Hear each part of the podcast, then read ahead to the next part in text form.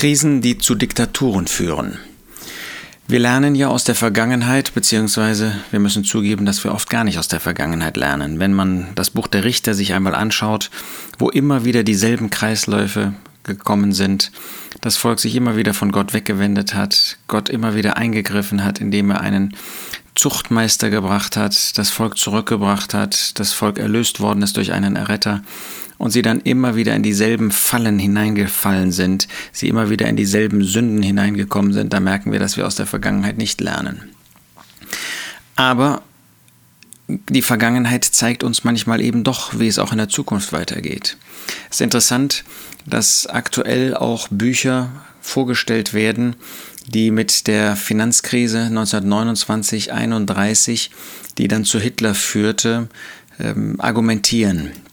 Tatsächlich ist bemerkenswert in diesem Zusammenhang, dass nicht nur der Börsencrash 1929 äh, dafür verantwortlich gemacht wird, was zur Machtergreifung Hitlers geführt hat, sondern dass man auch von dem Jahr 1931 spricht, wo dann schon eine ganze Menge von sonstigen Folgen ähm, festzustellen waren. Zum Beispiel der Zusammenbruch der Danat Bank, der zu einem Ansturm auf die Banken führte und dann zu der internationalen Liquiditätskrise weiterging.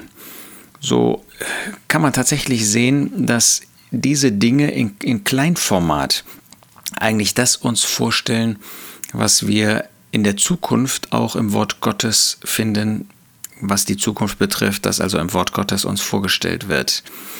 Denn Krisen werden in der Zukunft eine große Rolle spielen. Man muss ja nur das Buch der Offenbarung sich anschauen, dann die prophetischen Vorhersagen, die der Herr Jesus in seinem Leben, sagen wir in Matthäus 24, äh, vorgenommen hat, dass man sieht, dass Krisen eine wirklich große Rolle spielen werden. Auch das, was mit dem römischen Reich in Verbindung steht, äh, zeigt uns, dass wir mit Anarchie rechnen müssen ähm, dass zum Beispiel ein, nicht nur einfach Banken zusammenbrechen, sondern wahrscheinlich ähm, viel schlimmere Dinge noch passieren werden. Und wenn man diese ganzen Dinge sich anschaut, dann versteht man irgendwie besser, was hier in Europa und weltweit passieren wird. Nun an sich wir werden selber in dieser Zeit nicht mehr hier auf der Erde sein. Der Herr Jesus sagt uns durch den Apostel 1. Thessalonicher 4, der Herr Jesus hat uns selbst gesagt in Johannes 14, dass er kommen wird und uns in den Himmel holen wird, dass er uns heimrufen wird. Er zeigt auch in Offenbarung 3, dass das vor dieser ähm, furchtbaren Prüfungs- und äh, Versuchungszeit sein wird. Und doch, er teilt es uns mit, ich komme nachher noch kurz darauf zurück, um uns einzuweihen in seine Pläne. So verstehen wir besser, wenn man sich solche Krisen auch anschaut und gerade die Krise, in der wir jetzt im Jahr 2020, 2021 leben, wie man sich überhaupt vorstellen kann, ähm, dass Europa bereit ist, einen römischen Kaiser, von dem schon Daniel spricht, natürlich nennt er das nicht Rom, aber das vierte Tier, von dem wir dann auch in Offenbarung 17 finden, dass ein Welt Reich, das war, nicht ist und wieder sein wird, entstehen wird, das römische Reich, das ist Vierte Reich. Und wir können uns besser, äh, wir können besser nachvollziehen, dass man sich hinter einem solchen römischen Kaiser versammeln wird. An sich ist das ja bei den Demokratien heute äh, kaum vorstellbar. Aber wenn man das sieht, was aktuell auch äh, nicht nur in Deutschland, in vielen Ländern passiert, ja, dass äh, zum Beispiel in der Zukunft nur noch eine Meinung gelten wird. Das kann man gut nachvollziehen, wenn man ähm, sich so die verschiedenen Medien anschaut. Es ist ja nicht von ungefähr, dass Menschen, die in der DDR gelebt haben, die das noch ähm, als Erwachsene äh, miterlebt haben und heute sagen, wir, äh, wir fühlen uns erinnert an die Zeit, wo es ein Staatsmedium gab und das hat vorgegeben, was zu gelten hat. Kennt man ja an sich nur aus äh, kommunistischen Staaten, aus äh, muslimischen Staaten. Und es ist schon interessant, dass äh, das im Blick auf Deutschland aktuell auch gesagt wird. Man kann besser verstehen, wie das mit einem Malzeichen sein wird. Offenbarung 13. Da heißt es ja, ähm, dass dieser, das zweite Tier, das ist der Antichrist, ähm, Vers 15, Offenbarung 13, Vers 15, es wurde ihm gegeben, dem Bild des Tieres, es wird also ein Bild in und vor den Tempel gestellt werden, der künftigen Zeit, es ist ihm gegeben, dem Bild des Tieres Odem zu geben, Lebensatem, damit das Bild des Tieres sogar redete und bewirkte, dass alle getötet wurden, die das Bild des Tieres nicht anbieten. Und es bringt alle dahin, die Kleinen und die Großen, und die Reichen und die Armen und die Freien und die Knechte, dass sie ein Mahlzeichen annehmen an ihre rechte Hand oder an ihre Stirn.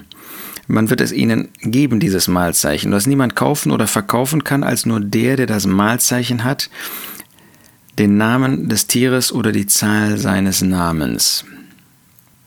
Heute wissen wir, ähm, dass bestimmte Freiheiten womöglich in der Zukunft verbunden sein werden äh, mit einem Impfpass, äh, dass man eben nur einkaufen kann, wenn man einen Mund-Nasenschutz trägt. Ja, früher hat man gedacht, das muss irgendwie ein Chip sein, der in ganz verborgener Weise eingefügt wird. Heute wissen wir, das ist gar nicht nötig. Ja, es gibt äh, Impfpässe, die man bei sich tragen muss. Es gibt einen Mund-Nasenschutz, den man auf sich tragen muss. Und wenn man sich das vorstellt, dass das so eine Maske mit Bild ist, des römischen Kaisers zum Beispiel, die man dann tragen muss und sonst kommt man nicht in die Geschäfte rein. Und äh, das zeigt, äh, was, was da passieren wird in dieser Zeit. Ähm, wir wissen im Vorgriff auf diese Zeit, dass ausdrücklich gesagt wird, dass Autoritäten zerstört werden. Ähm, Matthäus 8, Vers 12. Der vierte Engel posaunte, das wird diese Drangsalzzeit sein, und es wurde geschlagen der dritte Teil der Sonne und der dritte Teil des Mondes und der dritte Teil der Sterne, damit deren dritter Teil verfinstert würde und der Tag nicht schiene, seinen dritten Teil und die Nacht ebenso. Und ähnlich finden wir das in Matthäus 24. Da heißt es in Vers 29, sogleich aber nach der Drangsal jener Tage wird die Sonne sich verfinstern und der Mond seinen Schein nicht geben und die Sterne werden vom Himmel fallen ähm, ähm, und die Kräfte werden erschüttert werden. Also auf der einen Seite haben wir einen Kaiser, eine Diktatur und auf der anderen Seite sehen wir, dass es eine Zeit sein wird, wo Autoritäten angegriffen, zerstört werden, vom Himmel fallen. Ja, diese ähm, Sonne, Mond und, äh, und Sterne sind ja symbolische Hinweise ähm, auf, auf Autoritäten, höchste Autorität, abgeleitete Autorität, untergeordnete Autorität, alles das wird erschüttert werden. Es wird also eine Art Anarchie sein. Und ähm, ich habe nicht von ungefähr eben auf, diese, äh, auf diesen Bankenzusammenbruch hingewiesen wenn man sich vorstellt, äh, dass in der Zukunft wahrscheinlich die IT-Infrastruktur irgendwie angegriffen oder total zerstört wird, anders kann man ja nicht erklären, dass in Offenbarung 19 davon die Rede ist, dass große Heere von Europa nach Israel dann in dieser Drangsalzzeit, in dieser Prüfungszeit ähm, verschoben werden, um einen Kampf dort ähm, verschiedener Länder, das wird also einen, einen absoluten Weltkrieg dort geben, ähm, durchzuführen. Das wäre unter heutigen Gesichtspunkten überhaupt nicht denkbar. Da würde man einen Drohnenkrieg oder einen elektronischen Krieg führen ähm, aber, aber mit Sicherheit nicht da riesige Heeresmassen ähm, verschiffen oder da hinüberbringen. Und das kann man fast nur erklären, dass die, die ganze Infrastruktur, dass die zerstört werden wird. Wenn man sich das nur so vorstellt, auf einmal kann keiner mehr nachweisen, was er für Geld auf seinen Konten haben wird aber auch heute keine Angst zu haben. Ähm, das ist in der, in der Drangsalzzeit. Natürlich wird es Vorläufer davon geben, ähm, aber wir hängen doch nicht an unserem Geld, oder? Ähm, also von daher ähm, ist davon auszugehen, dass das auf einmal kann keiner mehr nachweisen, wie viel Geld er hat und dass das natürlich dann zu Kämpfen, zu Streit, zu Bürgerkriegen und so weiter führen wird, das kann man verstehen. Also auf der einen Seite ein großer Herrscher, so wie Hitler, aber auf der anderen Seite und viel schlimmer als er und auf der anderen Seite große Anarchie. Ähm, das wird kommen. Und, äh, und, und verbunden damit dann eben, dass man nur einkaufen kann, meinetwegen mit Bargeld oder dann auch mit anderen, ähm, vielleicht Wechselwährungen, ähm, äh, wenn man eben dieses Malzeichen trägt. Ja, das muss eine furchtbare Zeit sein. Eigentlich sollten die Menschen aus der Vergangenheit lernen. Man liest immer mal wieder, das, was da im Dritten Reich passierte, soll uns nie wieder passieren. Und die Menschen übersehen, dass genau das passieren wird. Und wir haben gewisse Vorboten, die wir heute sehen ähm, und wirklich sehr, sehr ähm, plastisch auch vor Augen haben können. Und äh, das wird aber in einem Maße dann in der Zukunft sein, wie man sich das nicht vorstellen kann. Wir werden, habe ich gesagt, im Himmel sein in Offenbarung 3. Ich möchte diesen äh, Vers einmal lesen in diesem Sendschreiben an Philadelphia. Da sagt der Herr Jesus, zu den Gläubigen, und das sind nicht jetzt ähm, Ausschnitte, das ist nicht ein Wort, was für treue Gläubige gilt. Es wird ihnen gesagt, dass sie es heute schon wissen, dass es so ist, aber es gilt allen Gläubigen. Da sagt er in Vers 10, Offenbarung 3, Vers 10, weil du das Wort meines Ausharrens bewahrt hast, werde auch ich dich bewahren vor der Stunde der Versuchung, die über den ganzen Erdkreis kommen wird, um die zu versuchen, die auf der Erde wohnen. Also diese sieben Drangsalsjahre, die da kommen werden, von denen Daniel spricht, davor werden die Gläubigen bewahrt. Ähm, die werden nicht aus dieser Drangsalzzeit herausgeholt werden, sondern sie werden vor der Stunde der Versuchung, vor dieser Zeit bewahrt werden. Und äh, das ist ein großer Trost für uns. Ja, dann kann man sich ja fragen, warum beschäftigen wir uns denn überhaupt mit diesem Thema? Nun, erstens, 1. Thessalonicher 5, Vers 1 sagt, was aber die Zeiten und die Zeitpunkte betrifft, Brüder, so habt ihr nicht nötig, dass euch geschrieben wird. Nein, das wussten sie und das dürfen auch wir wissen. Gott sagt uns, was da passieren wird.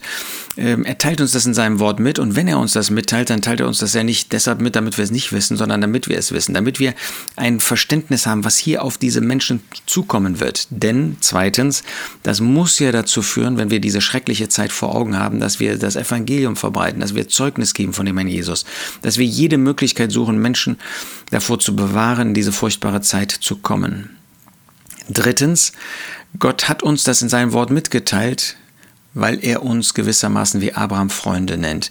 Er teilt uns eben nicht nur das mit, was ihn selbst betrifft, sondern auch, was zukünftige Zeiten betrifft, weil es Christus betrifft. Und alles, was Christus betrifft, ist Gott wichtig und ist auch uns wichtig, weil wir wissen, dass es die Vorbereitung dessen ist, dass der Herr Jesus in Macht und Herrlichkeit hier regieren wird.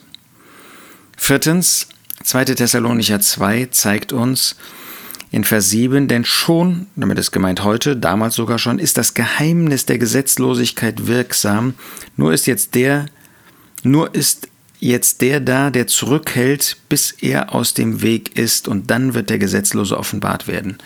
Also der Antichrist kann erst kommen, das ist der Gesetzlose, wenn der, der heute noch zurückhält, der Heilige Geist, aus dem Weg ist, weil er mit der Versammlung in den Himmel aufgefahren sein wird.